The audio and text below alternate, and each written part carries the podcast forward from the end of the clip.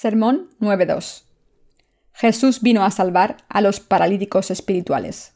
Mateo 9, 13 Entonces, entrando Jesús en la barca, pasó al otro lado y vino a su ciudad. Y sucedió que le trajeron un paralítico tendido sobre una cama. Y al ver Jesús la fe de ellos, dijo al paralítico, Ten ánimo, hijo, tus pecados te son perdonados. Entonces algunos de los escribas decían dentro de sí, Este blasfema.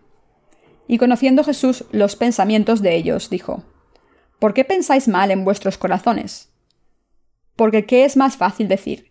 ¿Los pecados te son perdonados? o decir levántate y anda?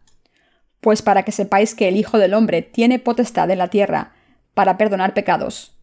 Dice entonces al paralítico, Levántate, toma tu cama y vete a tu casa. Entonces él se levantó y se fue a su casa.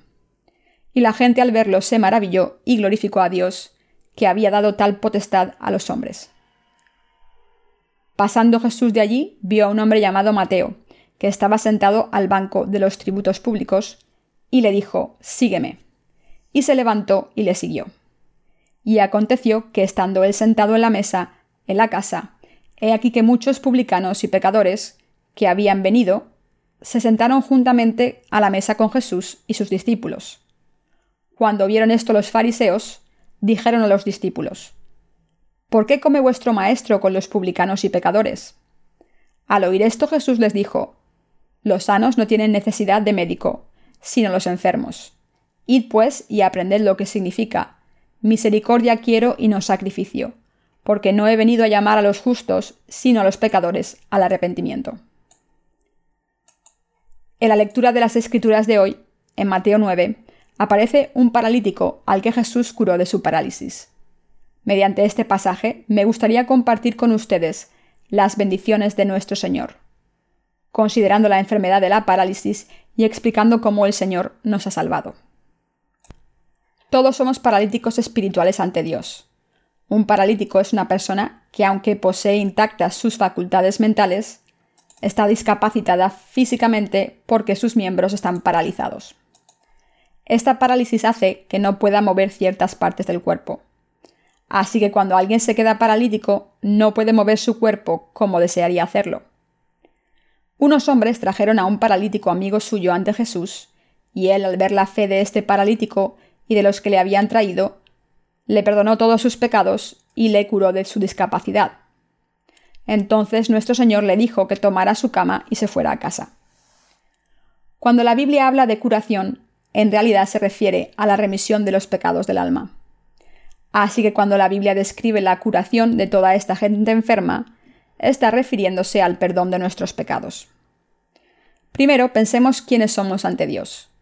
Pensemos por un momento si hemos sido salvados de nuestros pecados, aunque no seamos paralíticos espirituales, o si hemos recibido la remisión de los pecados porque estábamos completamente paralizados. Si hemos sido salvados de nuestros pecados teniendo la misma fe en el Señor que el paralítico del pasaje de hoy. Ante nada, tenemos que saber si hemos sido paralíticos espirituales, y después tenemos que considerar si todos somos paralíticos espirituales. No hay duda de que ustedes y yo hemos sido paralíticos espirituales. Hay ciertos aspectos en los que nuestros cuerpos no siguen las órdenes de nuestra mente, y esto se debe a nuestra naturaleza pecadora. Pero ¿cuánto deseamos vivir según la voluntad de Dios? Aunque hayamos anhelado vivir así, ¿cuál ha sido el resultado? En nuestra carne, ¿hemos seguido al Señor con obras perfectas y vivido como Él quiere que vivamos? No, todos hemos fracasado. Por eso ustedes y yo sufríamos de un grave caso de parálisis espiritual. Aunque hayamos sido paralíticos espirituales, hemos sido salvados de nuestros pecados al creer en el Evangelio del agua y el Espíritu. Me conozco bien. ¿Puedo hacer todo lo que mi corazón desea? puedo confesar sinceramente ante ustedes que no puede conseguirlo. Mi corazón desea fervientemente seguir la voluntad del Señor al cien por cien y vivir como Él quiere que viva. Pero muy a menudo fracaso. Muchas veces mis obras no siguen el dictado de mi corazón. Pero aún así creo, aunque sea un paralítico espiritual, el Señor me ha salvado de mis pecados. Creo que ustedes son también así. Ustedes también han sido paralíticos espirituales que no podían hacer lo que querían debido a su discapacidad. Pero sé que nuestro Señor les ha salvado de todos sus pecados mediante el poder del Evangelio del agua y el Espíritu.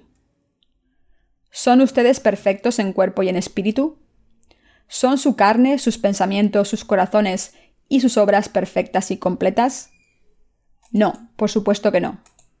Ustedes y yo somos todos insuficientes como el paralítico.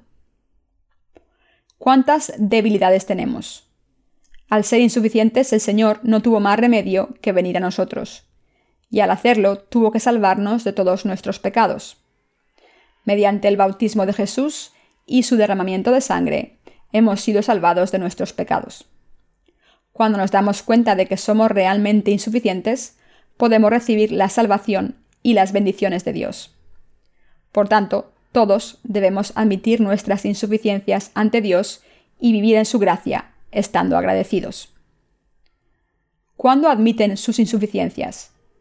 Cuando no podemos vivir según la voluntad del Señor y cuando no podemos hacer sus obras de justicia, entonces admitimos ser seres insuficientes. Descubrimos este hecho en la práctica, no solo en la teoría, y nuestros corazones se hacen humildes y dóciles. Mis queridos hermanos, somos insuficientes y paralíticos, pero aún así el Señor nos ha salvado de todos nuestros pecados. Por tanto, no debemos olvidar las bendiciones de Dios, que nos ha salvado de nuestros pecados gracias a nuestra fe en el Evangelio del agua y el Espíritu. Cuando reconocemos nuestras insuficiencias fundamentales, no podemos más que darle gracias por su salvación, que nos ha librado de esta fatal condición. Solo entonces podemos guardar humilde y agradecidamente la verdad de que el Señor nos ha salvado de todos nuestros pecados mediante el poder del Evangelio del agua y el Espíritu.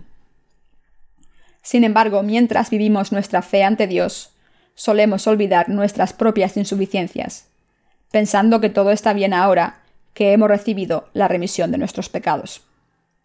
Y hay veces en que conocemos muy bien los fallos de los otros, pero no nos damos cuenta de nuestras propias insuficiencias. Cuando una mujer fue descubierta cometiendo adulterio, fue llevada ante Jesús. Él les había dicho a los que estaban alrededor de ella y querían apredearla, El de vosotros que esté sin pecado, sea el primero en arrojar la piedra contra ella. Cuando Jesús dijo esto, nadie pudo lanzar ni una sola piedra. De hecho, nosotros somos también como esta mujer que fue descubierta cometiendo adulterio, porque todos somos también pecadores como esta mujer. No estamos en la posición de comentar si otros son imperfectos o no. Todos y cada uno de nosotros somos paralíticos espirituales y todos somos insuficientes. Por ser como nosotros, nuestro Señor nos ha salvado de todos nuestros pecados mediante el Evangelio del agua y el Espíritu, y todo lo que hemos hecho es aceptar esta salvación al creer en esta verdad. Entre los justos, ninguno es mejor o peor que otro. Es mejor tener pequeñas habilidades y nada de lo que presumir que ser arrogantes y pensar que somos mejor que otros. Mientras que los que conocen sus propias insuficiencias encontrarán y creerán en la verdad del Evangelio del agua y el Espíritu, aquellos que no reconozcan sus propias insuficiencias acabarán rechazando el verdadero Evangelio que puede limpiar sus pecados. Por tanto, conocernos a nosotros mismos perfectamente es muy importante, porque si no conocemos nuestras insuficiencias, es imposible que confiemos en el poder del Evangelio del agua y el Espíritu. Nuestro Señor dijo en la lectura de hoy, No he venido a llamar a justos sino a pecadores. No es justo que no reconozcamos que somos débiles e insuficientes, y aún así buscar faltas a los demás y juzgarlos. Es una tendencia humana poner todo tipo de excusas, diciendo que no es porque seamos malvados inherentemente, sino porque los demás también son malos. Consecuentemente, no reconocemos que el problema no es de los demás, sino nuestro, y que son nuestras propias insuficiencias las que explican el problema. Incluso después de recibir la remisión de nuestros pecados, seguimos siendo insuficientes. Puede que hayamos estado haciendo las obras de Dios durante todo el día. Pero ¿hay algo de lo que podamos presumir? No, solo dedicamos unas pocas horas a las obras de Dios, el resto se malgasta. Los que creen que Dios ha salvado a los que son insuficientes de todos sus pecados mediante el Evangelio del agua y el Espíritu, estos son los que están bendecidos. Mis queridos hermanos, no alardeen de su propia justicia ante Dios o ante el hombre. Puede que piensen, yo no soy así, yo soy diferente, soy bueno, no soy insuficiente. Cada día que pasa voy mejorando. Si piensan así, se están engañando a sí mismos. Por eso no pueden acercarse a la salvación del Señor. Por eso, aunque hayan sido salvados, no podrán ayudar a salvar a otras almas mediante el Evangelio del agua y el Espíritu. En todo momento debemos confesar al Señor. Soy como el paralítico, Señor. Esta verdad no es una conjetura hipotética, sino que es real. Al vivir nuestra fe, debemos admitir ante Dios que siempre somos insuficientes en nuestras acciones. Solo entonces podremos tolerar nuestras propias insuficiencias y las de los demás. ¿Qué pasa si decimos que no somos insuficientes, pero que los demás sí lo son? Nuestros corazones se harán arrogantes como si fuéramos sus jueces. Pero ¿quién puede presentarse erguido ante la ley de Dios? ¿Ven la televisión? ¿Qué ven en las noticias? Vemos que incluso los que tienen poder, influencia y autoridad son calificados de criminales cuando quebrantan la ley. Cuando un criminal se lleva a la oficina del fiscal, tiene que mantenerse firme en el lugar designado para los criminales. Los periodistas le sacan fotografía y él se tiene que someter a la investigación. Después tiene que presentarse en el juicio como acusado y ser sentenciado a un castigo. Así que por muy poderoso que uno sea en este mundo, si ha cometido un crimen y quebrantado la ley, no solo se arruinará su orgullo, sino también su reputación y su estatus. Todo el poder que tenía esa persona no queda más que en un sueño cuando se viene abajo. Así es el perfil de un criminal. Incluso ante la ley secular de este mundo, cualquiera que comete un delito se convierte en un personaje deplorable. Nosotros tampoco podemos evitar convertirnos en personajes deplorables si aplicamos la ley estrictamente a nuestras vidas. Pero desde la ley podemos ver nuestra naturaleza pecadora y al poner nuestra fe en el bautismo que Jesucristo recibió de Juan, y el derramamiento de su sangre como nuestra salvación del pecado, debemos ser perdonados por todos nuestros pecados. Entonces podemos estar seguros y confiados en esta fe nuestra, en el Evangelio del agua y el Espíritu. Jesucristo nos ha salvado de todos nuestros pecados como nuestro Salvador justo. Debemos tener fe y poner nuestra fe en este Señor. Si no fuera por esta fe en el Evangelio del agua y el Espíritu, ¿quién podría presentarse ante la ley de Dios? Mis queridos hermanos, los hipócritas que querían apedrear a la mujer adúltera eran unos santurrones, porque sus pecados no se habían revelado todavía. Pero si se hubieran presentado ante la ley de Dios con sinceridad, ¿se habrían atrevido a levantar una sola piedra? Al presentarnos ante Dios, solo al creer en el Evangelio de su justicia podemos entrar en el cielo. Todos somos pecadores, y siempre lo seremos, a no ser que creamos en el Evangelio del agua y el Espíritu. Los pecadores no son nadie a los ojos de Dios. Si no fuera por este Evangelio de la justicia de Dios, no podríamos vivir con fe. Aunque uno dijera, estoy completamente libre de toda culpa y no tengo nada que esconder, sin la poderosa misericordia de Dios, no podría ser salvado de sus pecados el paralítico fue llevado a Jesús por sus amigos. Jesús le dijo al paralítico, Hijo, tus pecados te son perdonados. Mis queridos hermanos santos, ¿cuántos pecados podría haber cometido un paralítico? ¿Habría cometido más pecados que alguien sano y normal? ¿Por qué entonces dijo Jesús, Hijo, tus pecados te son perdonados? Esto significa que ustedes y yo somos pecadores por causa de nuestros padres carnales, del mismo modo en que este paralítico había heredado su naturaleza pecadora de sus padres, y por tanto fue perdonado por sus pecados. Como está escrito en Mateo 26:41, el espíritu a la verdad está dispuesto, pero la carne es débil. Tanto nuestros corazones como nuestras acciones no están completos. Desde el momento en que nacimos del vientre de nuestras madres, heredamos todos los pecados de este mundo. Los doce tipos de maldad, y así nacemos pecadores desde el principio. Por tanto, desde ese día en adelante, hemos sido paralizados espiritualmente. Como hemos nacido en este mundo con corazones llenos de pecado, no podemos hacer lo que nuestros corazones desean. Y como no hemos podido vivir según la voluntad del Señor, como nuestros corazones desearían, nos hemos dado cuenta de que hay pecado en nuestros corazones. El apóstol Pablo confesó su naturaleza pecadora. Porque sabemos que la ley es espiritual, mas yo soy carnal, vendido al pecado. Porque lo que hago no lo entiendo, pues no hago lo que quiero, sino lo que aborrezco, eso hago. Y si lo que no quiero, esto hago, apruebo que la ley es buena. De manera que ya no soy yo quien hace aquello, sino el pecado que mora en mí.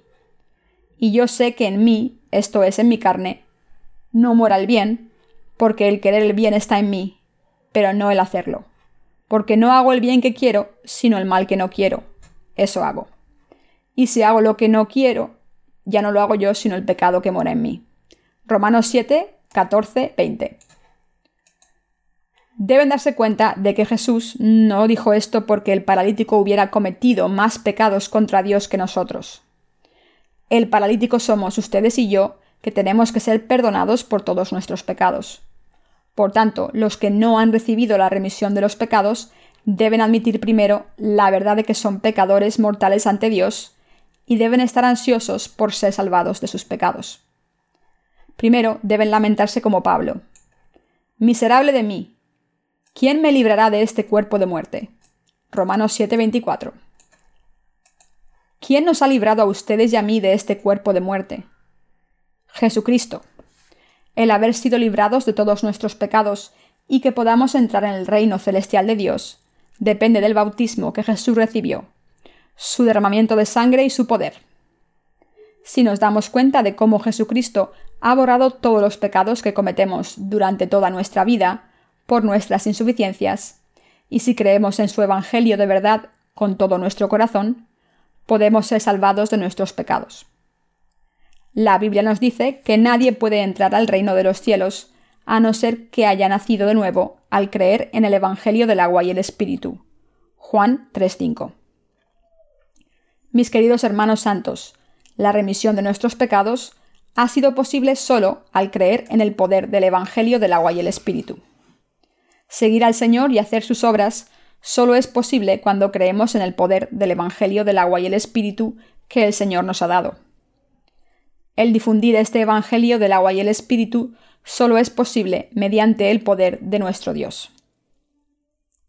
En el último capítulo de Oseas está escrito, ¿Quién es sabio para que entienda esto y prudente para que lo sepa? Porque los caminos de Jehová son rectos, y los justos andarán por ellos, mas los rebeldes caerán en ellos. Oseas 14:10. Mis queridos hermanos, ¿cómo podemos mantenernos erguidos si no es por nuestra fe en el Evangelio del agua y el Espíritu? ¿Cómo podremos vencer los planes de Satanás si no es con nuestra fe en este Evangelio de poder? es absolutamente imposible, a no ser que pongamos toda nuestra fe en el poder del Evangelio del agua y el Espíritu. Por eso el pasaje de Oseas declara que solo los justos siguen el camino del Señor. Cada domingo van a su iglesia y se presentan ante Dios para adorarle, pero realmente pueden acercarse a su presencia y adorarle solo con sus acciones, sin el poder de su fe en el Evangelio del agua y el Espíritu? No, es imposible. El difundir este verdadero Evangelio es imposible sin poner nuestra fe en el Señor. ¿Puede alguien cuyas acciones son rectas y que no ha cometido ningún pecado en el mundo difundir el Evangelio del agua y el Espíritu? Esta gente que cree que sus acciones son rectas no puede creer en el Evangelio del agua y el Espíritu ni predicar la justicia de Dios. En nuestra carne no podemos hacer obras justas. ¿Pueden vivir tan solo un día sin pecar? ¿Se dan cuenta ahora de que ustedes y yo somos insuficientes ante Dios y que Dios ha salvado a gente como nosotros, que hemos sido paralíticos? ¿reconocen el poder del Evangelio, del agua y el Espíritu? Aunque seamos insuficientes, Dios nos ha salvado de los pecados del mundo. Por tanto, podemos confesar así, Señor, tú eres el Cristo y el Rey de Reyes. Tú eres el verdadero Dios. Tú eres el Rey de Reyes. Tú eres el Señor de la creación que hizo el universo y todo lo que hay en él. Señor, tú eres el Hijo de Dios y viniste a salvarme. En Romanos 7 y 8 podemos ver que el apóstol Pablo creyó en Jesús como su Dios y su Salvador. Y nosotros también creemos en Jesús como Pablo creyó. Mis queridos hermanos santos, en momentos como este, cuando el mundo está oscurecido, el pecado está extendido y el egoísmo y el individualismo abundan en él, debemos andar en la justicia del Señor con atrevimiento, poniendo nuestra fe en el poder del Evangelio del agua y el Espíritu. En esta era, si queremos vivir en la Iglesia de Dios hasta el fin del mundo, creyendo en el poder de este Evangelio de la justicia de Dios, debemos darnos cuenta de que somos insuficientes y de que debemos vivir nuestras vidas ante Dios con fe, creyendo en el poder del Evangelio del agua y el Espíritu. Al poner toda nuestra fe en el poder de este Evangelio, debemos alabar a Dios y correr hacia Él. Mis queridos hermanos, ¿puede alguno de nosotros presentarse ante Dios con sus propios méritos? Nunca digan que sí a esta afirmación errónea.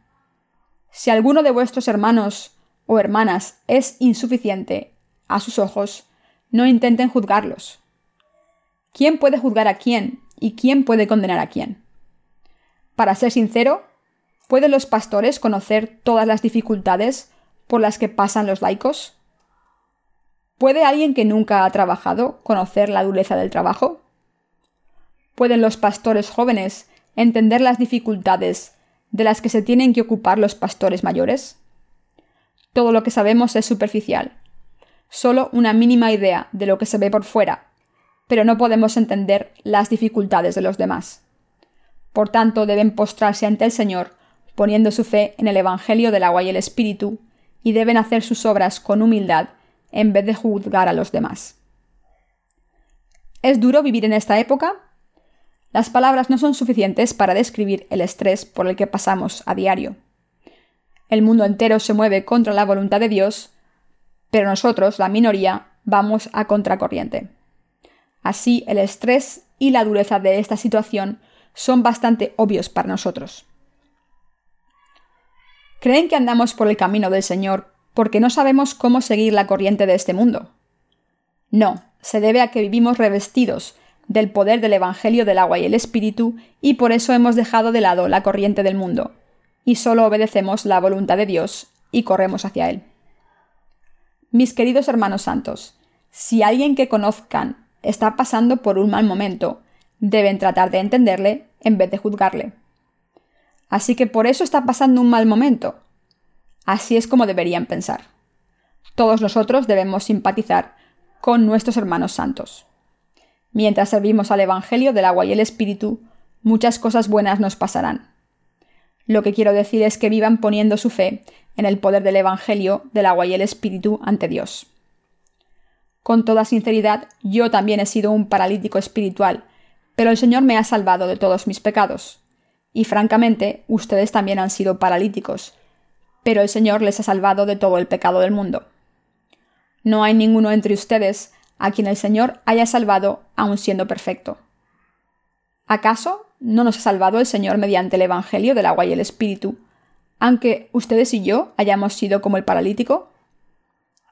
No solo admitimos de palabras ser paralíticos y que somos insuficientes.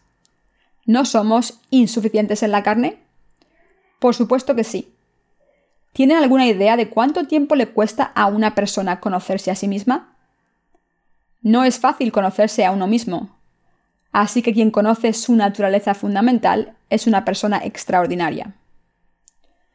Si admitimos que somos paralíticos, entonces tenemos que andar por la fe de ahora en adelante. Debemos vivir con fe, difundir el Evangelio con fe, defender nuestro corazón con fe y postrarnos ante Dios con fe. Vencer a este mundo con fe y tratarnos los unos con los otros con fe. ¿Qué más tenemos aparte de nuestra fe?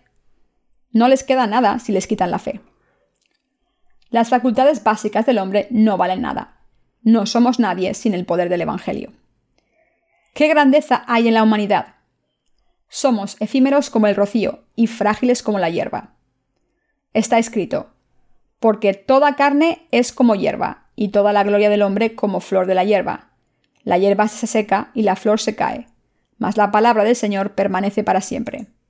Primera de Pedro 1, 24-25. Las plantas tardan mucho en crecer, pero tardan poco en marchitarse una vez han florecido. Fíjense en las flores del jarrón de su casa. Las hierbas que adornan las flores puede que estén firmes ahora, pero déjenlas durante un par de semanas y verán lo que pasa.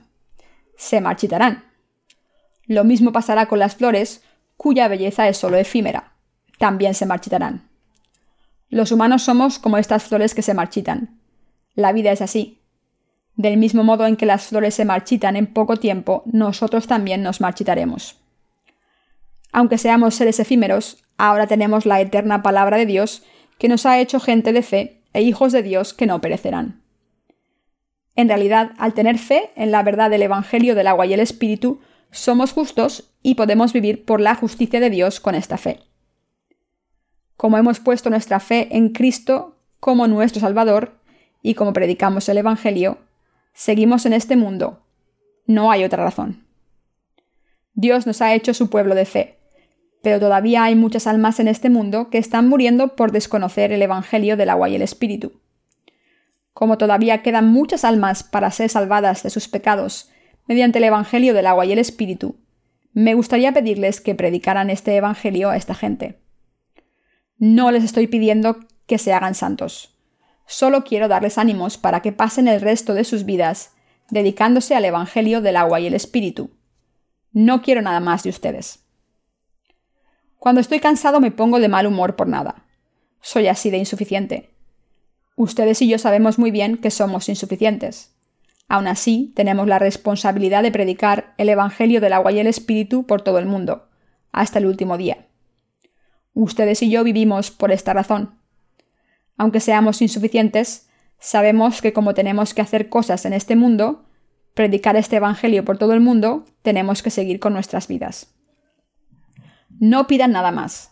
Buen humor o un comportamiento virtuoso, por ejemplo, el uno con el otro. Predicar el Evangelio del agua y el Espíritu y tener hermandad en la fe el uno con el otro. Es todo lo que tienen que hacer en todo momento.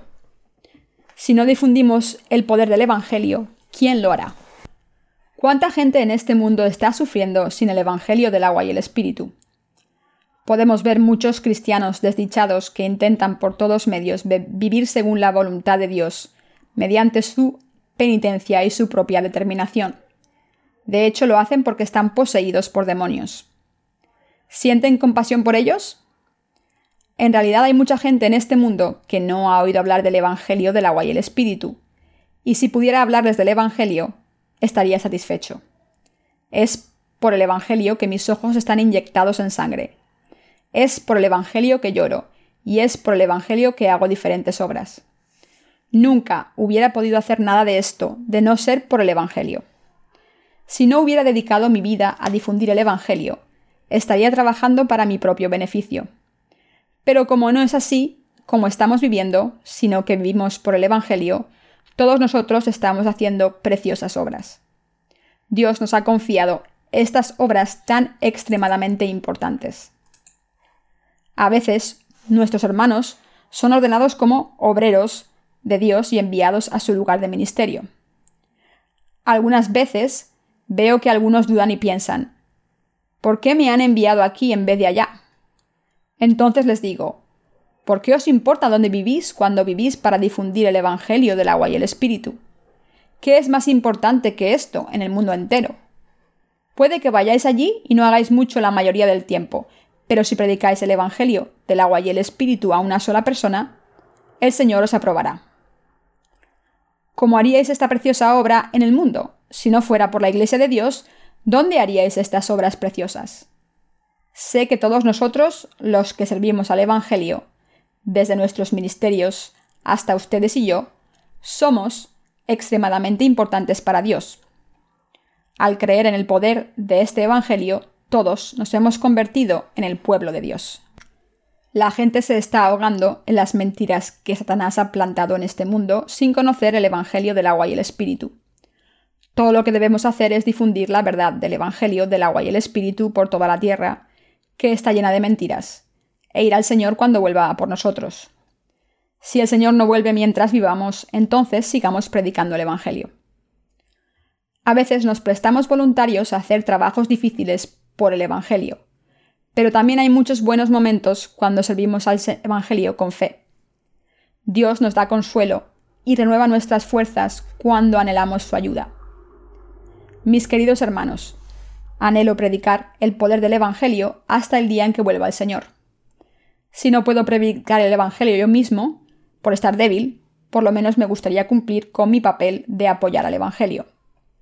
Yo también debo servir al Evangelio con mis oraciones hasta el día en que vuelva el Señor. Y ustedes también. Apoyémonos unos a otros, ayudémonos, confiemos el uno en el otro para que entre todos lo consigamos. Sé que aunque no lleguemos a cierto nivel de santificación en este mundo, si predicamos el poder del Evangelio por todo el mundo, el Señor se complacerá. Vivamos para difundir el Evangelio y vayamos al Señor después de predicar este Evangelio. Si la gente no acepta el Evangelio después de escucharlo, déjenlo sin salvar y prediquen el Evangelio a otros. Y si nadie lo acepta, por mucho que lo prediquemos, paremos de predicarlo y esperemos a que Él vuelva. El paralítico de la lectura de hoy recibió el perdón de los pecados al encontrarse al Señor y creer en su poder. Como era insuficiente, recibió esta remisión de los pecados por su fe. En otras palabras, por creer en el poder del Señor. Si sus acciones no hubieran sido imperfectas, no hubiera venido a Jesús para pedirle la salvación, y al final no hubiera sido salvado de todos sus pecados por creer en el poder del Señor. Mis queridos hermanos, ante Dios, solo los que han sido extremadamente deficientes en sus hechos pueden recibir la remisión de sus pecados al creer en el poder del Evangelio del Señor. ¿Creen que practicando el ascetismo como si fuéramos Buda podemos ser salvados de nuestros pecados? Son los que saben que son pilas de pecados los que pueden ser salvados de todos sus pecados al creer en el poder del Evangelio, en que Jesús vino a la tierra y que ha borrado todos sus pecados con el agua y la sangre. Le doy gracias al Señor por salvarnos de todos nuestros pecados. Amén.